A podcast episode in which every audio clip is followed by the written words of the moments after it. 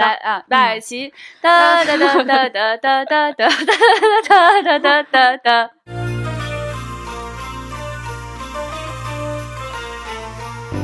大家好，这里是由未来事务管理局独家出品的丢丢科幻电波。今天的日子比较特殊，十二月二十四号，今天晚上就是平安夜了。大家根据刚才局长哼的那个曲子就可以听出来，这么明显是我吗？应该很明显吧，丢丢的粉丝们。所以今天呢，要为大家带来一期跟圣诞节相关的内容。刚才局长哼的这个曲子呢，也是我个人非常喜欢的一首圣诞歌曲，叫《Deck the Hall》，就是筹备圣诞的时候，你把那些树枝啊都挂在这个大厅里面，一副喜气洋洋的样子，就像我们未来局结委会这两天在做的事。对我们未来局呢有一个节日委员会，对，然后呢，我们每次呢就是会给大家筹备一些节日的礼物。啊，装饰成节日的气氛啊，像这个圣诞节啊、万圣节啊、春节，我们都过。嗯，对，哎，不分中西，好玩的节日通通要过。在今天我们跟大家聊完丢丢呢，我们就马上会去开我们的圣诞节 party 了。我们的圣诞节 party 也特别有意义，我们会为每一位同事送出一本自己珍藏的一本书。对，然后我们每次呢，就是邀请大家去选一本自己喜欢的、曾经影响过自己的一本书，然后拿出来跟同事交换，并且告诉对方为什么这本书对自己来说非常重要。嗯，所以说其实是借着圣诞节这个美好的日子，我们来传达一些我们心中珍藏的美好的感情。那所以就回到我们今天想跟大家聊的内容上面了。那圣诞节应该看什么样的作品呢？哎。大家听出来了，刚才说话的这位是我们的局长。大家好，那今天还有两位主播，有一位是我们的文丽。嗨，大家好，圣诞快乐。还有一位是悠悠。大家好，圣诞快乐。那我们一期丢丢集齐了局长、文丽和悠悠之后，我们会聊什么内容呢？嗯，起音乐。你们听出来了，我们今天要给大家推荐的就是《神秘博士》圣诞特辑。耶！我是这一期的主持人千一鹤，所以今天其实也是很想听到三位来给我讲一讲，也给大家讲一讲，为什么《神秘博士》的特辑可以杀出重围，成为你在圣诞夜的晚上跟大家一起坐在沙发上，端着一杯热咖啡一起来看的作品。嗯嗯，圣诞特辑是个什么样的存在呢？哎，不得了，要跟大家隆重推荐一下，因为我们科幻迷就是有一些专属于科幻迷的圣诞特辑。对，那我了解了一下，其他的大 IP 居然都没有圣诞特辑，没错，居然没有，居然没有，哎，真的吗？只有神秘博士有。对，哎，我们三个突然阴阳怪气。所以神秘博士圣诞特辑的最大一个特征就是有。首先就是有，而且它每年都不缺席。有就是热度啊！对，它是它已经有超过十五集以上的圣诞特辑，所以就是从零五年到现在，每一年都不间断。对，所以就是如果你在圣诞的这一天想看科幻作品的话，你只能选择《神秘博士 》，因为别的 IP 没有，而且我们多呀，你可以选。哎，那除了有之外。还有其他的我们可以了解到的跟圣诞特辑相关的信息吗？因为博士他会驾驶他的 TARDIS 在时空中穿梭，所以说呢，在圣诞节这个时候呢，他会有更多的就是。和平时的单元剧不同的故事，比如说它会有一些童话风格的感觉，然后也会有经典的文学故事，比如说我们今天会重点讲的一部圣诞特辑叫做《圣诞颂歌》。除此之外，我觉得我个人非常推荐圣诞特辑的一点就是下雪的时候，雪落在 TARDIS 的前面真的是太漂亮了，因为我们 TARDIS 是深蓝色的，然后在那个白白的雪地里面，然后雪花落在 TARDIS 的盖子上，然后落在那个博士的头发上，哇，真的是。非常值得欣赏的画面。啊，圣诞特辑其实是属于国外的英美剧，它经常会用的一种番剧的形式。其实就大家可以理解为我们的春节档的感觉，就是 在在每个国家地区最盛大的节日前面呢，然后主演们齐聚一堂，然后再给大家一个新的故事，富有节日氛围的，让粉丝们能够在一起，在节日的氛围下看自己喜欢的 IP 的故事。对，所以这个圣诞特辑应该在一些大 IP 当中是比较常见的吧，老千？对，其实就是举一个例子，我不知道有没有都看过《唐顿庄园》。嗯。像唐顿庄园的它的几部圣诞特辑就是很有名的，比如说。在二零一一年第二季的《唐顿庄园》的圣诞特辑就出现了一个重大的剧情简点，就是大表哥向大小姐求婚了。哦，圣诞特辑它的特点就是，可能它的整个的那个情节是一个新发生的，但是它不会完全脱离在主线之外。嗯可能在你看了一年的整个的剧集之后，它会给你请来一些。重磅的神秘的嘉宾，一些新的角色，嗯。他们来完成一个新的故事。嗯但是呢，基本上结局都是一些特别美好的、特别圆满的，嗯。让你能满足你过年心态的对那样的一个剧集。对对对对所以这特别有意思。唐顿庄园，我刚才说第二季的圣诞特辑，他最后是求婚了，但是在第三季的圣诞特辑，当时的编剧就被英国人投诉了，因为 因为第三季的最后几秒钟，大表哥死掉了。啊，对对对对对，这肯定要对对对投诉啊！对这谁愿意在过节看这个呀？英国人民说谁这我们过年的心态都给影响了，就是就是啊，春节就得看点喜气的。是的，大表哥死了这个事儿，直到十年之后还在一直在被人提起来。而且你想想，英国人民在过年的时候看到了这，嗯，哎呀，哎，但是你知道吗？就是对于我们这个《神秘博士》圣诞特辑来说，就有一个很重要的特征，就是我们经常要在换届的时候去看圣诞特辑。对嗯那个心情特别的悲喜交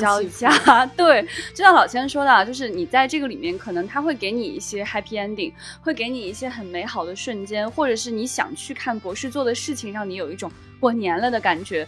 但是往往就是在这个圣诞特辑之后，新的一个博士就要诞生了，他就会嗯重生，那我们就要向这一位博士告别，所以那个心里啊，就是哦，有点不是滋味儿。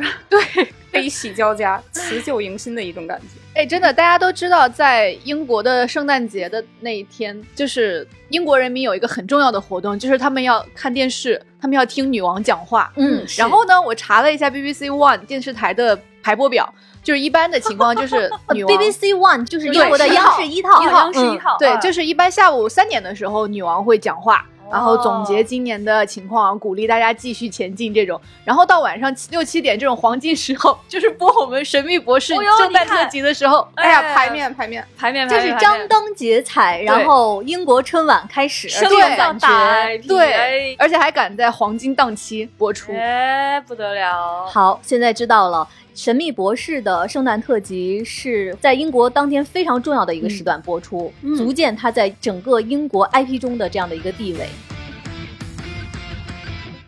那其实我们想到圣诞节，它都跟礼物和愿望相关。嗯对对，这是一个非常非常重要的一个元素和存在。那我想知道，在《神秘博士》的圣诞特辑里面，它有这样的一些设定和表现吗？如果要说神秘博士来送礼物，那真的是太特别了，嗯因为他可以给别人不一样的礼物，他可以带你去另外一个时空。如果要说送一份礼物的话呢，我觉得就是首推的，我个人最喜欢的，而且一想到神秘博士圣诞特辑，一定是这一集。结果没有想到吧，朋友们，这竟然不是大提提演的一集，哎，是提提后边那个人，是那个第十一任博士的一集，是上映于二零一零年的这个叫做《圣诞颂歌》。圣诞颂歌，对对我觉得没有看过《神秘博士》的朋友，应该也会对这个作品很熟悉。嗯狄更斯的小说，对的是的，哎，连狄更斯都会喜欢的圣诞颂歌是什么样的故事呢？它这故事讲的是哈，就是在一个这个外星城市嗯当中，然后产生了浓雾，因为这个浓雾的降临呢，就会有鲨鱼出现在空中。至于是为什么，大家不要细问。总之就会出现一个危险。那么呢，在地表上呢，有一个老头，他很富有。他可以去解决这个问题，但他不愿意解决这个问题，不愿意帮助大家，是一个很命很坏的老头。对，那博士呢就会说，呃，我希望能够帮助大家，我希望帮助大家的方法是我能帮到每一个人，所以他希望去改变这个老爷爷的人生，他希望这个爷爷可以不那么命，不那么坏，所以呢。他就乘坐自己的 TARDIS 回到过去，回到这个爷爷小的时候，哎、出现了一个特别可爱的小男孩。那个时候他呢，非常的纯真可爱，非常不是觉得哎，就是有救了。那我只要去看看他的人生中有没有发生什么糟糕的事情，我去化解这个问题，他长大就不会是那样的一个人。嗯，这个时候，博士就带着这个小男孩出去玩。然后呢，他就发现，在这个世界的设定当中，就是老头因为太坏了，所以他就放贷借钱的时候呢，你要把一个家人冷冻在我这里作为担保。对对，就是这么一个非常就是十九世纪的那种老财主，对，毕竟狄更斯嘛，那种感觉。是的，是的，老财主的感觉。那么博士带这个小男孩在这个冷冻仓库里面看到一个人，博士就说：“要不我们解冻一个人，跟你一起去玩。”他们就选了一个小姑娘把它打开，然后一个漂亮的大姐姐就出现了。这个大姐姐就跟这个小男孩一起玩，小男孩特别的快乐。嗯，然后博士做什么事呢？他就是每年都到了这个小男孩的过圣诞的那一天，然后他带这个男孩打开这个冷冻仓，让嗯这个姑娘出来跟他玩一天。慢慢的，这个男孩就长大了，他突然很心动，觉得这个大姐姐怎么那么漂亮啊，有点嗯爱上这个姑娘了。嗯博士就哦，真好，那我的问题就解决了。好，我就去未来看一下吧。然后博士就来到未来，发现这个老头还是很迷人。我到底做错了什么事呢？他发现说，原来这个姑娘得了重病。对，嗯，这个男孩儿他发现这个姑娘如果把她再次解冻的话，他的生命就只剩下一天，所以他再也舍不得打开这个舱门。嗯，他经常要去这个冷冻室看一看姑娘的脸，他特别想跟她告别，想跟她说话，但是他都没有勇气再打开，从此就变成了一个更命的老爷对爷，。封闭自己。在这个故事的最后啊，他们还是打开了这个门。嗯，我们可以在镜头前看到，就是已经白发苍苍的爷爷颤抖的，就是看着这个姑娘。这个姑娘呢，就一边唱歌一边摸着她的脸。他们把这个歌声、这个声音呢播放出去，就是空气中的这个雾气化解了危机。就是当我们在看到这个白发苍苍的爷爷看到这个姑娘的时候，你觉得人生真是转瞬即逝，因为你在很短的圣诞特辑的时间里面，你看到了一个男孩看见一个大姐姐的心情，然后爱上这个姑娘，然后生命跟她交错而过的这样的过程，突然就发刀子了，对不对？是的是的，我们神秘博士圣诞特辑就是这样这样的让人悲喜交加。不，所以我我我要平复一下我的心情，因为其实。局长刚才说到这里面的一些设定，其实如果大家看过狄更斯的《圣诞颂歌》的时候，会发现其实这里面和原著的那个设定是非常像的。，对，他的原著小说里面就是有一个非常非常吝啬的、刻薄的一个老先生。嗯那那其实刚才局长在讲博士的这个行为的时候，也让我想到，其实，在原著里面，狄更斯就写了，在平安夜的那天晚上，这位老先生他遇到了三个圣诞精灵。这三个精灵，一个是过去精灵，一个是现在精灵，还有一个是关于未来的一个精灵。我觉得这个可以说是英国历史上对圣诞颂歌最成功的改编，真的，改编的非常而常且是一个科幻故事。英国对英国狄更斯看了都会笑。英国人真的是特别的喜欢狄更斯。二零零五年这个新版《神秘博士》重启之后，博士所见过的第一个历史人物就是狄更斯。嗯，所以《圣诞颂歌》它这个作为十一任的第一个圣诞特辑来说，可以算是给十一任这个人也算定了一个基调。十一任呢是 Matt Smith，然后马特呢他演的这个十一呢，其实一直都是比较童话感觉的。对的，所以他在里面你会出现很多小孩子的场景啊，会出现很多更圆满结局的这样的一种感受。所以在这个里面呢，冷不丁的扎你的一刀呢，就真的非常冷不丁。你你心里其实很没有防备，这种感觉我觉得只有在《神秘博士》当中会出现，就他真的可以把一个人的一生浓缩在一个小时里面展现给你来看。对的，如果你哪怕没有看过《神秘博士》，我也会非常推荐你圣诞节去看这一部《圣诞颂歌》。首先，它的那个整体布景都是非常漂亮的，就是十九世纪的那种感觉。虽然它是一个外星星球啊，但是它还是那种十九世纪的那种布景的感觉。然后是的画面非常之唯美。那位美丽的大姐姐，她是真的是一个很有名的英国歌唱家，呃，威尔士的歌唱家叫 Catherine Jenkins，然后她饰演的这个角色叫 Abigail。Abigail 那首歌就是这一部圣诞颂歌里面的非常关键的地方，就是他能用歌声驱散那个云雾里面的鲨鱼。我这次在重看的时候，发现那个歌词的含义就是 When you are alone, silence is all you know，就是其实也是说了博士的自己的境遇。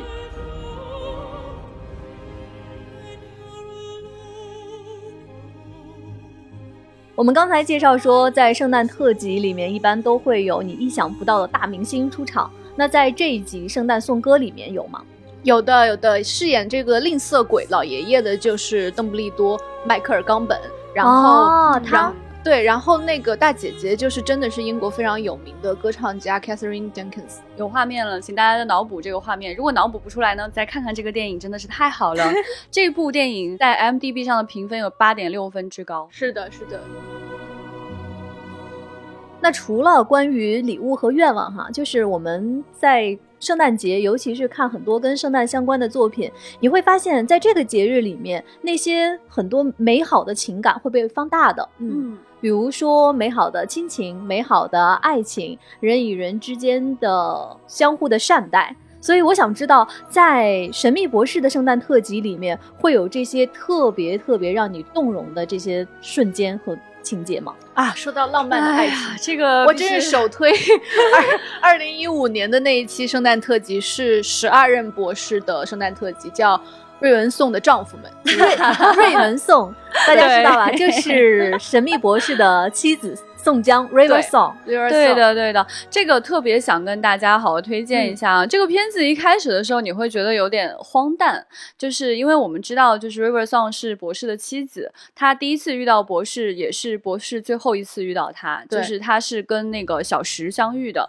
但这一段呢，是他与这个十二人博士的一段感情戏，对，可以说令人非常的意外。这一段是感觉是所有的关于就是博士的爱情当中处理的非常有人味儿。开头的时候你会发现，River，呃，嫁给了一个就是奇怪的外星人。然后这个外星人呢，后来就一直在追杀他，一直在找他。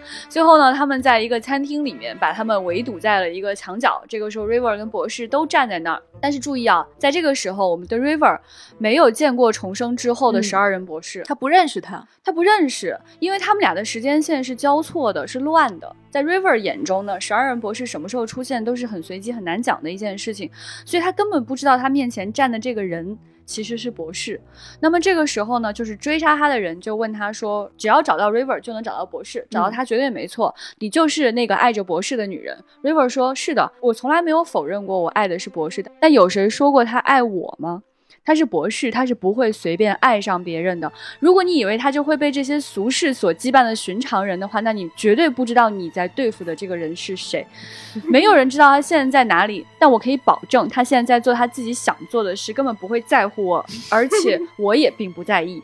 旁边那个博士就欲言又止，River 想跟他说话，博士就想说，然后这个时候 River 就有一段特别美的名台词，对，就是很像就是英国舞台上戏剧里面会出现的那种哇台词，他说。爱上博士，就像爱上这满天的星辰。有谁会期待落日来回馈我们的爱慕呢？如果我落入险境，那么我告诉你，博士绝对不会那么愚蠢，那么感情用事。他也绝对不会爱我至深到说为了我来以身犯险。这个时候，博士说：“River。” Hello, sweetie，太戏剧化 啊！然后这个时候，River 回头看着博士的眼睛，相认了一秒。哇，那个时候两个人眼睛里含泪，就是粉丝的心都被震碎了。怎么回事？听到现在都发现《神秘博士》的圣诞特辑前面就让你在笑着听的时候，突然热泪盈眶。对他真的情感做的非常的丰富，包括这部也是，他其实真的有很多幽默的点，比如说。在 River 没有认出博士的时候，他还在跟博士演示，你看我如何把 Tardis 偷走。然后，博士就心里想说啊，这次该我了。然后博士走进 Tardis 说，哇，Bigger on the inside。对，这个真是特别好笑。这一段还有一段特别感人的，他们俩这会儿不是相见了吗？对对对，相见了之后呢，就是十二博士呢就决定说，我带你去度个蜜月吧，就是我带你在这个酒店住一晚。然后他们就到了一个非常漂亮的酒店，在外星球。如果你走到酒店的阳台上，你会看见两个巨石柱。对，而这个巨石柱有什么特点呢？就是当风吹过的时候，它会发出非常非常美妙的音乐，就像一场音乐会一样。对，这个时候两个人望着这个夕阳落日照在这个石碑上，然后 River 就非常难过，说只有一晚啊。博士说，但是在这颗星球上，这个夜晚它特别的漫长，嗯可以持续十几年呢。二十四年。哦，二十四年，博士重新定义了一晚。对这一段也是非常能够体现神秘博士特征的地方啊，就是刚才局长说的那个非常有名的那个餐厅是。呃，达利连星的歌唱塔前面的餐厅，就是它有两个柱子。然后这个餐厅是怎么来的呢？就在他们脱离了危机之后 t a r d i s 降落在了那里。然后他们之前乘坐的那个飞船已经毁了，River 当时还在昏睡中。然后呢，博士就出去把一颗钻石给了一个很贫穷的工人，说这个景色很好，你在这儿开家餐厅吧。那个工人就拿着那个钻石去开餐厅了。然后博士又启动 TARDIS 到了两万年之后的这个地方。那个时候这个餐厅已经非常红了，真的是网红餐厅啊。然后博士跟前台说，我想要预约一个歌唱塔前的座位，圣诞晚餐。然后前台说。我们已经约到四年以后了，我是说没问题，就四年以后。然后他又回到 TARDIS 启动，到了四年之后，然后 River 就跟他一块儿出现在了这里约会。哇，这部电影我真是觉得非常适合圣诞约会的时候看。说实话，他们俩，呃，十二任博士和 River，他们并不是非常传统出现在小鸡电影里面的那种正值盛年的那种俊男美女。对对他们俩就是有一些年纪感的，但是这一部圣诞特辑真的拍的非常浪漫，他们身后都是那种暖黄色的光，然后眼里都闪烁烁着光芒，然后彼此对望的时候，然后博士说啊，这里的一夜有二十四年，就觉得博士就是把时间玩的非常的地道。对，我为什么我觉得这个地方会让我特别的感动呢？因为 River 是一个非常独立的女性，就她绝对不会祈求博士多跟她待一秒。她觉得他爱上了这个人，就应该去做他自己应该去做的事情。嗯他不会说你跟我待一晚，你再多待一晚或者怎样。所以他只是眼光中含着泪，望着这个落日，他心里想着只剩下一晚了。但是博士说，可是有二十四年呢。那个时候的转折，你就会觉得，哎呀，就是 River 这个其实有点沧桑的脸上露出了那种少女般的笑容，你觉得好可爱呀、哎呀，听了你们讲这些，一下子好像明白为什么《神秘博士》会出这么多圣诞特辑，超过了任何一个其他的幻想类的作品。嗯，就是大家会在想，圣诞节是一个童话感很重的一个节日，然后有很多可能不真实的事情，你希望它能发生，但恰恰就是神秘博士这样的一个设定和他有这样的一个能力，让你相信说这些平时没有发生的事情，因为有神秘博士，它就是会发生的。是的对，这就要回到我们《神秘博士》最本质的那个定义，我们是一个儿童剧，对，我们会拍美好的东西给小朋友看。所以其实还有一个非常想跟大家推荐的，可能是在这个整个序列当中得分最高的一个。这个就是《神秘博士》的《时之终结》特别篇，它还分上下，是大提提演的。对我们终于说到时任博士。等一下，分上下，也就是说，在那一年的十二月二十四号晚上，从下午六点钟演到了晚上十来点。是这样子的不是，是二零零九年的十二月二十五日和二零一零年的一月一号。就是那个时候的圣诞节和元旦节，你都必须要看《神秘博士 》的上和下，而且你圣诞节看完之后就抓心挠肺想下呢 怎么办？怎么办？博士应该怎么办？你到元旦的时候才能得到最终的答哇，案。宣发鬼才！对，而且你知道吗？就是这两集就非常的神，就是非常刺激，非常非常刺激，主要是因为在那个就是上半集结束的时候，完全不是一个 happy ending，对，过于难过，过于刺激，你根本就不知道后面会怎么办，就感觉无就是你法收场，如果只看上半集的话，可能也会像唐顿庄园的观众一样去投诉就。想发刀。我这一年怎么过？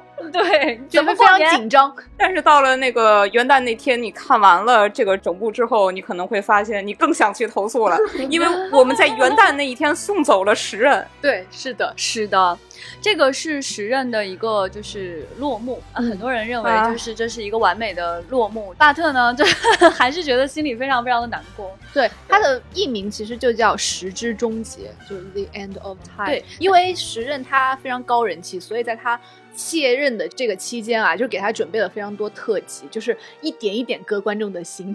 我是要走喽，时任要走喽，就一点一点给观众。所以给大家翻译一下，时任博士就是在丢丢中出现了频次非常非常高的大卫提提大卫田纳特，他所哎扮演的这一任博士。因为在大提提的这段设定当中，哈，就是讲他是一个非常非常孤独的人，他是嗯 last of them，、就是他是这个呃咖喱星，就是他们这个 Gallifrey 的最后一个 Time Lord。他一直在扮演一个在这个宇宙当中流浪的，他感觉是到处去玩儿，实际上在流浪的只剩下他一个人的这样的一个孤独的存在。但是我们在时之终结当中看到了他的另外一位朋友，他叫 Doctor，他的朋友叫 Master，是一位 硕士。对，然后因为前面一直在铺垫说他终结的时候会听到鼓点敲四下，他会听到哒哒哒哒四下，嗯然后就发现说这个敲出这个声音的那个人呢，就是他的好朋友约翰·西蒙扮演的这位 Master，也是他小时候一起长大的最忠实的伙伴那个玩伴，而这个人呢，会显得比他更要疯狂。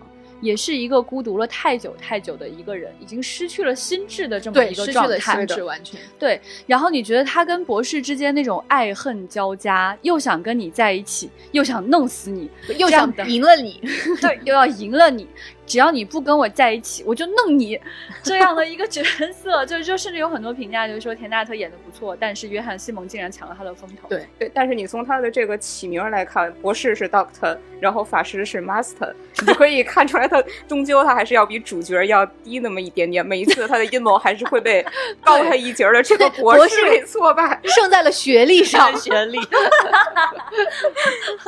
对，就是呃，Master 就觉得说我们这么厉害，我们就是要统治世界，所以呢，他也想了一些方法去统治世界。那么博士呢，就是希望能够挽救人类，但是他其实完全不舍得伤害 Master 一分一毫。嗯他只是通过说任由 Master 伤害自己这样的方式，希望能够熬到最后，熬到 Master 回心转意。好虐的两个人，太虐了！到最后，博士就是 master，就是做了一个就是这种呃可以加快时间的这样一件事，然后让博士迅速老去，博士慢慢慢慢慢慢都枯萎了，但是他绝对不忍心伤害对方一点点，宁可死在对方怀里，说我绝对不会伤害你的。哦，所以这么虐的一个情节是他常规的 剧集里面的情节。对对对这个是之前第三季的剧集。那我想知道，在这个圣诞特辑还分上下部的《十之终结》里面，它会有什么样的情节的发展呢？它既然是这个分上下部，你就可以想象它其实是一个挺宏大的，有点类似于史诗的故事。嗯它是一个双线并行的故事。双线并行。一条线它是地球这边，就是这个博士的老法头法师复活了。这一次搞事情，他用了一个比较特殊的方法，他用了一台机器，把地球上所有的人类都转化成了自己。对于是博士的对头从一个法师变成了六十亿个法师。就是满世界都是硕士了，是不是？对，而且特别好笑。博，那个法师说：“你说你最爱的人就是人类，那么现在全人类都只有我。啊天哪，这个太好笑了，这个这特别好笑。然后另一条呢，就是时间大战了。这个是时间领主和 Dalek 这两个种族之间持续了几百年，席卷了整个宇宙的一个战争。那么在时任之前，有一任博士叫做战争博士，他创立一个东西叫做时间锁，他把时间大战包括所有的参战方整个给封锁在里边了。等于说，呃，这一段时间大战是一个凝固的时间，外边的人进不去，然后里边人也出不来，像这样终结了时间大战。呃，这时候出现了一个大反派，就是时间领主的议长，叫做拉塞隆。这个人跟千老师是有一点关系的，什么？谁？我坐直了，谁？因为他曾经是零零七。啊，我知道了，是哪一任？是提提摩西·道尔顿对，，对就是他提摩西演的道尔顿。这个老哥吧，他是一个历史非常悠久，你可以说他是时间领主这个种族的创始人和最高的领导人，他可以一直追溯到时间领主这个种族刚出现的时候。那么这个人呢，就为了逃出刚才说的这个封锁，他就找出了一个办法。他虽然说他肉体没法从封锁中出去，但是他可以通过这个时间隧道来传输信息。于是他就把时间领主的心跳声是四下鼓点一样的敲击声为一组，然后他植入了幼年的法师的大脑里。就法师真的很可怜，他精神崩溃，就是因为他脑袋里面一直有这四个声音。就大家可以想一下，为什么是四个鼓声，嘣嘣嘣嘣？因为我们之前说过，神秘博士他们这种族群啊是有两颗心脏的，嗯那人类的跳声就是嘣嘣，那么两颗心脏的人的跳声就是嘣嘣嘣嘣。对他这个节奏就是噔噔噔噔噔噔噔噔，感受到英国人都是随便了吧？对但是也很严谨。对也很严随谨，便而且是的严谨。然后包括像悠悠刚才说的非常史诗宏大般的那个时间之战，那听过我们之前节目的朋友们肯定知道，低成本啊是拍不出来的，就是没有拍。反正就是没有说，就说我们把它锁起来了，总是挂在嘴边，就是一个很小的东西。对，咱们还是稍微的给找回点颜面，这个叫侧面描写，啊，好的好的的好的侧面描写，侧面描写，对吧？嗯他就把这个古典声给植入了幼年的法师的大脑里，然后从此这个法师一生他大脑里永无止境的回荡着噔噔噔噔噔噔对，噔。你说这个人能不崩溃吗？这谁谁都疯了！所以就是博士就是健康的时间领主小孩儿，那 那 master 就是从小就是脑子里面一直在想声音的，所以他就是长大了之后就精神崩溃，然后他比较疯癫。对，而且关键是他不知道为啥我这个脑子里边有时间领主的心跳声，他觉得说一定是一个什么给天选之人的启示。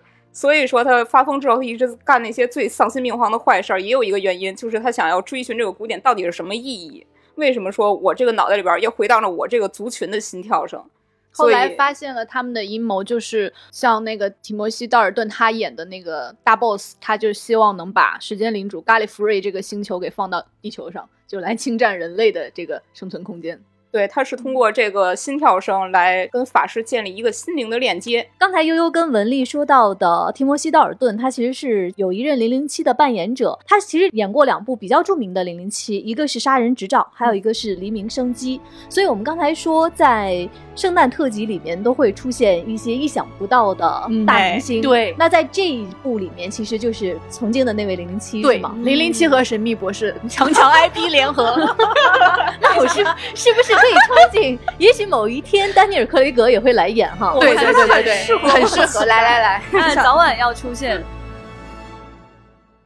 那我听完了两位关于这一部圣诞特辑上下两部的这个情节的介绍啊、我想知道，就是在这个里面，好像它的风格跟之前我们说的特别合家欢啊，特别放大某一种美好的情感或者实现某个愿望，好像有一点不一样。他们是 怎么混进圣诞特辑里的？首先就是这两部的特殊情况，因为他们是给十做一个非常盛大的告别。之前跟大家介绍过啊，非常知名的一段叫“燃烧一颗恒星跟你说再见”，嗯就是在跟谁做说再见呢？是 Rose。在此之后呢，博士跟 Rose 真的没有再见面了。所以博士如果想要去跟 Rose 告别的话，那么他也没有办法再燃烧一颗恒星去跟你说再见了。所以呢，他想回到时间线的过去的过去的过去，就是在他遇见 Rose 之前。我们所有粉丝都知道，就是神秘博士的时任是在二零零五年出现的，那也是一个圣诞。那个时候他就是在 Rose 他家楼下那个地方见面，Rose 穿着一个粉色的那种连帽衫什么的，看起来像是一个小孩子。然后这个时候呢，Rose 路过看到了小石出现，小石整个人表情感觉不太对劲，Rose 就有点关心他说：“你没事儿吧？你是不是喝多啦？”就他看到一个路人，结果博士说：“差不多是这个意思吧。”他就特别特别轻描淡写的说出了对这句告别的差不。多吧，就是这个意思吧。然后你你是不是该回家了？但是呢，我就是无论如何啊，我想说新年快乐。他就说新年快乐，Rose 就很开心，因为下着大雪。然后 Rose 很开心的在笑，对他说你也是啊。博士就问现在是哪一年啊？Rose 说现在是二零零五年一月一号。我的天啊，你这个人到底喝了多少啊？你怎么不知道元旦啊？他就笑着说，然后博士说二零零五年啊，那我告诉你，我打赌，你嗯一定会度过非常精彩的一年的。Rose 说真的吗？博士说是真的呀，下次再见。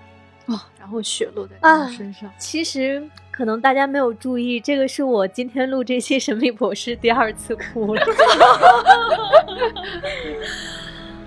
太虐了，真的太虐了这一段他这个在 Rose 视角里边就是一个比较古怪的一个陌生人，对他说了一句祝福，但是博士他马上要去迎接他的死亡了，那他是怀着一种怎样的心情去跟他过去的爱人说这句话的？嗯，可能有时候会觉得告别这个情感真的是很复杂，很复杂。嗯你说它到底是一种美好的情感，还是一种悲伤的情感呢？其实刚才局长在讲的时候，我想到就是在一个电影《本杰明·巴顿骑士》里面嗯有一句台词，本杰明·巴顿问他的妈妈说：“我们为什么会失去我们生命中那些我们爱的人？为什么不能永远跟他们在一起？”他妈妈告诉他说：“我们都会失去我们爱的人的，不然你怎么会知道他对我们曾经有多重要？”对，是这样的。而且在这个就是小时之前的这个就世界观里面哈，他是不可以去扰乱自己的时间线的，所以他在那个地方他不可能告诉 Rose 我是谁，我将跟你发生什么，他只能向你保证说，我打赌。你未来的一年绝对会很精彩，因为他已经知道了，嗯真的太精彩了。然后 Rose 就回家了，就是他穿的很少，下着大雪，他就回家了。博士就一个人站在一个比较暗的角落，站在那边远远的看着他离开。嗯，我现在明白为什么说当年的圣诞节看完之后特别戳心。悲喜交加，等到了新年夜 再看，虽然是一个结局，但是确实是悲喜交加。而且与此同时，博士还对他说一些祝福的话，祝你新年快乐啊，祝你未来的一年非常好啊。哎，表面上都是祝福的话，可是心里怎么就 怎么就不一样呢？怎么就这样呢？所以《时之终结》这一部圣诞特辑，我们在今天推荐给大家，你要做好笑着哭的心理准备。绝对的，绝对的。可是有的时候啊，你在大雪纷飞的时候，在新年即将开始的时刻，可以幸福的哭出来，也是一种特别美好的感受。是的，是的，我是最捧场粉丝吧。太捧场了，千都哭了，哎呀，哎呀，太捧场了，真的。我跟你说，老千不笑话你，这个东西就是看一次哭一次，每次搁这儿都哭。我以为今天来跟大家 聊这一期会是一个特别其乐融融、欢声笑语，但是没有想到到现在为止，我已经哭了两次了。陈老师确实是含着泪光在说话的。所以我是在想，包括刚才几位讲的这些画面，我不知道你们的感受，因为了解了博士的这个设定之后，尤其是像刚才说到的这个告别，我觉得博士是一个好孤独的人呢。是对，他他永远是孤独。他即使在圣诞夜，在这一天，他都在帮别人实现愿望，然后他在帮别人放大那些美好的情感。他爱的人，他可能只能共度一晚，虽然这一晚有二十四年那么长。所以，关于博士的孤独，你们是怎么理解的？在《神秘博士》当中啊，孤独这个主题真的太重要了。不管是在强调说他是这个咖喱星最后一个 Time Lord，还是说他在很多别人欢乐的时刻自己悄悄退场，他总是那样一个疯疯癫癫的、喜欢玩、喜欢到处去看的人。其实他就是因为心里很孤独呀。为什么他总是到地球上去找一个一个心脏的人陪着他一起到处去玩呢？都是因为心里可能有些事情真的很填不满，但他又是一个充满爱的人。所以在圣诞的时刻，我们能看到这样的时刻，往往被放大的很多，然后我们就看到这个人会更加的孤独。那其实关于神秘博士的孤独，我就觉得他在某种意义上也有点像圣诞老人吧。圣诞老人自自己驾着雪橇，自己扛着礼物袋吗？哎呀，你这样一说，觉得圣诞老人好可怜啊！我刚意识到这个问题。那在《神秘博士》的圣诞特辑里面，会有这方面的关于博士自己是一个人，然后放大他孤独的这样的一个表现吗？我会认为，在《时日终结》里边，对于博士的这个孤独刻画是非常极致的。是博士之使，呃，他这个就涉及一个前情提要，就是此前博士收到了一个揭示他命运终点的预言。这个原话是说他会敲四下，意思就是说，在某个人敲了四下之后，这一任博士就会迎来死亡了。所以在第四季之后的几部特别篇里，这个时任博士他是一直在非常绝望的试图逃避这个命运，因为他活着的时间实在是太短了。那么博士就想当然的以为这个敲四下指的是法师，因为法师大脑中的鼓点就是那个四下嘛。但是呢，当那个法师他搞出的这一摊局面结束之后呢，博士发现，哎，法师已经离开了，我还活着呢。然后我是不是逃脱了这个命运？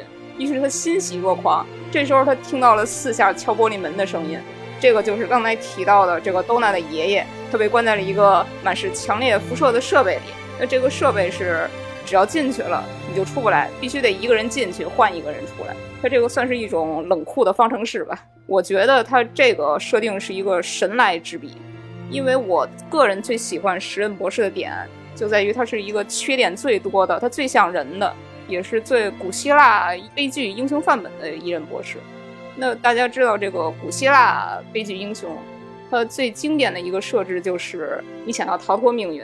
但是你可能反而一手促成了这个命运，然后你在逃脱的半道上和这个和你的命运迎头，对迎面撞上。因为这个第十人他的缺点太致命了，他太执着了，以至于经常说需要人类来提醒他宇宙的规律是什么样的。即使时间领主，你也不可以不服从宇宙规律。他太想逃离自己即将重生的这个命运了，但是在他的努力当中，就是一切都反而在把他往那个命运上推。所以说，当那个这个兜娜的外公他敲了四下玻璃窗，然后博士这一下他才真正的认识到说宇宙的冰冷，宇宙的这种不在乎。通过外公的这个渺小的人类的个体，以一种近乎残忍的方式在他面前呈现了。所以说，即使你是近乎神级文明的时间领主，你必须遵循客观的规律。我会觉得，哎，这张北海看了都要安慰一句。所以说，这个如此绝望的想要逃离命运的博士，他是一个能够永生的，他拥有神级力量的外星人。他做出了决定，他要代替多娜的爷爷去死，他要去吸收辐射。而且他说了一句非常重要的话，他说：“It is my honor。”嗯，我觉得在这里就必须提一下大提基的演技啊，他是如此的不甘心，如此的惨淡，但是他如此坚决的说了 “It is my honor”，他真的很了不起。因为可能对于很多人来说，多娜爷爷过去一直是配角中的配角，对，你会觉得他是一个不起眼的人类老头。但是博士是一个外星人，他拥有两颗心脏，他还拥有很多的权限，他是一个 Time Lord，他可以去过去和未来，他可以做任何一件事。但是他愿意去牺牲自己，拯救一个很可爱的地球上的普普通通的老爷爷，而且他认为这是自己的荣光，我可以为了一个普通人去死。所以当时那个时候，我觉得这个决定是非常伟大的。这个编剧写到这里，我觉得也是能够把时任博士的性格特征做到最突出的这样的一个状态。到最后，小石站在 TARDIS 里面，对着镜头说。我真的不想走的时候，那个含着泪光亮了，然后他消失了。啊，然后这会儿给他的重生配的 BGM 是一首拉丁语歌《v a l e d i s h i m 翻译过来叫做《再见时人》。这个整首歌就是一直在重复“瓦雷瓦雷瓦雷”。我会觉得，就是选用拉丁语歌作为他的告别，也是一个经过了思考的决定。就是你要衬托他的一种古典式的悲剧的形象。但是接下来啊，呃，我会觉得说出现了一种影视剧中常用的手法，就是在你经历了那种大悲之后，你要整一点轻松的东西，让让观众来缓一口气。因此，接下来十任重生为了十一任，然后十一任的表现就会让你破涕为笑。他先是这个摸摸胳膊腿儿，这个零件都很齐全。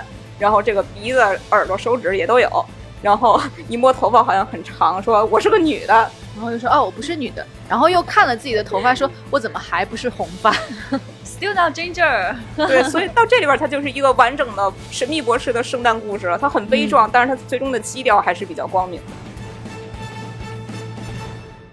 我听到这里，我觉得《神秘博士》至少在剧作上面，在这一点上可以看到，他处理的是那种非常高级。这种高级是指他在让你悲伤的时候。他会给了一种极致的悲伤的情绪，嗯，但是他不会沉溺于这种悲伤。是的，这个悲伤到这里可以了，他就停止了，然后他会有一种新的情绪再给到你们。嗯，我觉得这个也是《神秘博士》作为一个长盛不衰的科幻的作品给我们的一种非常大的一种启示，就是那样你要去尊重的那种客观的存在感。其实这也是为什么说博士特别偏爱人类这个种族，因为他认为人类是一个充满希望的、永远向前走的、会去探索和创造的种族。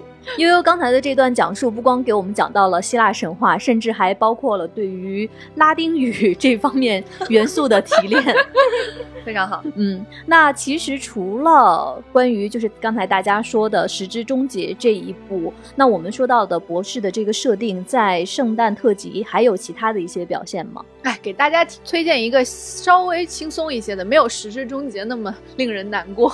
就是我也很喜欢的一部，是二零零七年的圣诞特辑，叫做《诅咒之旅》。嗯，它的设定很巧妙，就是这个时候博士没有同伴，他自己驾驶 TARDIS，他开着开着，突然被一艘船撞了，在太空中的船，这艘船是泰坦尼克号。对，他开始他说。What？泰坦尼克号，我在太空中飞着飞着也能有人撞我，就是他特别震惊。结果一看到撞到他的那一块，竟然是一个船的船头，船啊，他就不是 spaceship，就是 ship，就是水里船。对，然后他就 What？结果那个船上面掉下来了一个救生圈，他看那个救生圈上写着 Titanic，他就 What？对，这个开头也特别好笑。其实他这个设定是在外星有这么一个游轮，然后带外星人。去地球领略原始风 光。然后博士说，呃，你们为什么起这个名字呢？人家说泰坦尼克号听说是地球上非常著名的一个游轮呢。然后博士说，呃，可能不是很吉利的。然后，然后在这个这是一里面。对地球文完全化不了解，对，然后对地球文化了解的不是很有片面的理解。对对对，所以他们就觉得这个名字好出名，我们要把我们的飞船命名成泰坦尼克号。然后导游带他们去地球，说啊，现在是地球的圣诞节。然后博士跟在身后心想，这个我熟，我每年 圣诞节都来。然后，然后导游继续说，圣诞节啊，就是在地球上，呃，A 族人对 B 族人大开杀戒的时候，是一个非常残忍的节日。博士说，呃，好像不是这样的。然后在他说话间，他们就嗖从那个游轮上瞬移到了地球。结果那个地球的圣诞节真的是非常的萧条。非常的不热闹，就大家都感觉都在家里躲着不出来，也没有什么彩灯什么的。然后博士就问一个报亭的那个老爷爷，这个老爷爷也是刀奶爷爷，说说不是圣诞节吗？圣诞节怎么是这样子？然后那个刀奶爷爷说的特别好笑，说每年圣诞节的伦敦都很危险啊，你不知道吗？都是因为 都是因为博士。然后在这个船上，其实没有固定的同伴，是那种等于是现组的一群人，就是有外星人，有游轮上的服务员。这个服务员说起来也很有名啊，是当年澳洲的一位非常有名的流行歌手，叫 Kylie Minogue，就是她来出演一位戏份很重的女主角。凯利米洛是吧？对对对，还有其他的一些外星人，比如说一个矮矮的像火龙果一样的外星人，还有一些贪婪的人。然后在这个里面呢，他们在那泰坦尼克尼克号嘛，你既然起了这个名字，你就必须是 有 必须是撞了什么东西。对对，然后眼看泰坦尼克号它又要撞地球了，然后那个博士就说出了自己的名台词：“我已经九百零三岁了，我会拯救你们，也会拯救六十亿的地球人口。”Along the，就是这句法语的那个出发，就是是我们虎粉心中非常重要的一句台词。哎呀，我感觉文丽说的这个风格和之前的这一部《时之终结》完全不一样。完全不一样。对嗯对，这个其实是卡在就是博士的两任 companion 中间的一集，所以他没有 companion，所以在这个里面呢，他就遇到了刚才我们说到的这位女歌手扮演的这个女主，我们就以为这两个人接下来就继续走下去了，可能就永久的成为他的一个长期的一个同伴，会在后面出现，结果没有想到。没有想到，他为了这位女伴 Astrid，他为了救博士，也是就是自我牺牲了。然后最后他的结局是化成了星辰，就是在那个宇宙中飘。哎，好突然，对不对？很好突然是的，就是这么突然突然。对，但我我之所以推荐这一部，是因为这一部它真的是做的很奢华，就是它是按照那种泰坦尼克号的那个感觉来做的，就是游轮上金碧辉煌，然后机器人服务员啊是金色的雕塑，对对然后头上有那个天使的那个光环，然后穿的白色的衣服，就就非常的古典，非常的美。虽然他们最后变成了杀人机器啊，但是但是他们就是在那里走来走去服务的时候，还是感觉就是经费在燃烧。戴着一个金面具，就是经费在燃烧了吗？这烧的也是，对，所以这一集我觉得是比较快乐的一集吧。嗯但是整体来说的话呢，如果你看的多了的话，你还是感受得到博士心里的悲凉，嗯因为他刚刚送走了一个同伴，还没有迎来新的同伴，结果这位朋友呢，为了去救他也牺牲了。这种感受你会觉得哦，什么东西都抓不住，什么都。不会在他手里，好因为他活得太长太长太久太久了，以至于他身边所有的人都必须离开。我真的没有想到今天跟三位虎粉来听你们给我推荐圣诞特辑，我会是这样一个此起彼伏，一会儿哭一会儿笑的心情。所以想必今天听这期丢丢的粉丝们，你们的心情可能也跟我一样。如果很有兴趣，大家可以顺着我们今天的片单去感受一下神秘博士在圣诞节给大家带来的这种满屏的美满和欢快，以及突如其来的潸然泪下。对，希望大家可以笑得开心，哭得开心。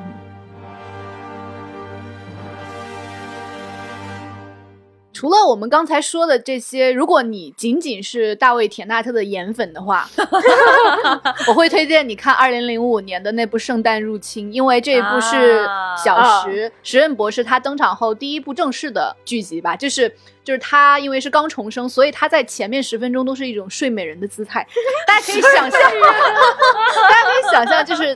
那个大卫田纳特，他全程基本上一直穿着条纹睡衣和睡袍，哇，真的是非常俊美。就是他刚出现的时候，我相信大部分粉丝都沉浸在九任离去的那种悲伤中。是的，那么就来了一个十，他说什么都不重要，你就看他的脸，就是心情非常非常好。他当然也说出了名台词，就是“地球由我守护”这种，你会觉得啊，帅哥啊大卫田纳特的脸绝对让你印象深刻。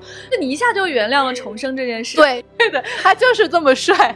然后在《圣诞入侵》这个结尾啊，他在 TARDIS 的更衣间里，没有想到吧？TARDIS 里面有非常非常大的衣橱，就非常多衣服啊。博结果是个很在意穿博衣服的人士在里面慢慢挑选，然后选出了他的经典搭配，就是条纹西装，然后和一个大风衣以及一双匡威鞋。对，然后还有他的从来不梳的鸟窝一样的头发。对对对，但是其实我特别想补充一点啊，就是这个时任他在刚出场的这个圣诞特辑里，除了他睡着的时候，他醒来之后也非常的帅气，非常的帅气。他非常的狂拽酷炫。他在 这一步要炸裂了。他在《圣诞入侵》这一部的结尾换好那一身衣服之后，那个又在下雪啊，就是他站在那个 TARDIS 前面，然后雪又落在他和 Rose 的身上，哦然后他问 Rose 你要不要跟我一块去冒险？当然要啊，是不是？谁能拒绝？你屏幕外的你也会说要要要要。对，哎那个地方是不是那个？就是他站在他的意思的门口，然后一手扶着门，另外一手伸出手对对，，Take a star, any star。哇，这真的。然后天哪然后谁能不冲过去？他还跟这时候失去理智他还跟？Rose 在天上指指点，那里那里好不好？我心想这是在干嘛？赶紧。其实他这个最吸引我的是，他醒来之后，他跟这个外星来侵略的人对决嘛。然后呢，因为他是一个很慈悲的人，他就说：“我给你们一次机会，你们走吧，你们知道我是谁。”然后这些外星人就流露出了恐惧之意。博士说：“放你们一马。”然后他转身就走。这时候的不识相的那那外星人使诈他使诈，他从背后要捅刀子。然后这时候博士就直接一甩手把他扔下了这个云端。然后他以一种非常冷漠的姿态的一改前面的那些嬉皮笑脸的这个神情，他说没有第二次。我当时啊，这个男人，这个博士立刻抓住了我们的心。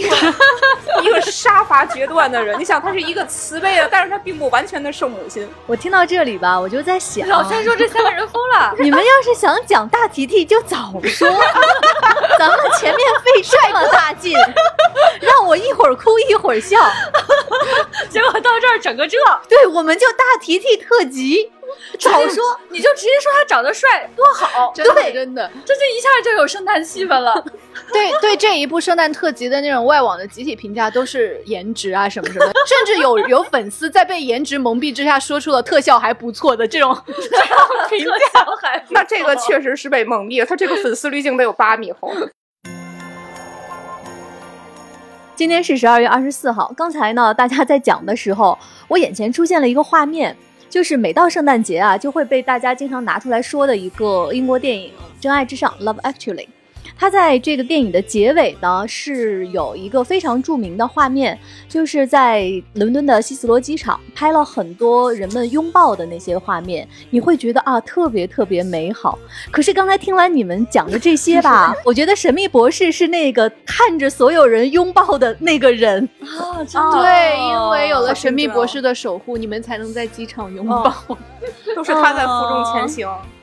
对，我觉得是要有这种对比的感觉，你才会觉得你的圣诞节、你的团圆、你的幸福才是那么的温馨。嗯，那我们今天在圣诞节给大家推荐的《神秘博士圣诞特辑》就先到这里了。嗯，希望你能和我们今天的三位主播，包括我一起，我们一起来喜欢神秘博士。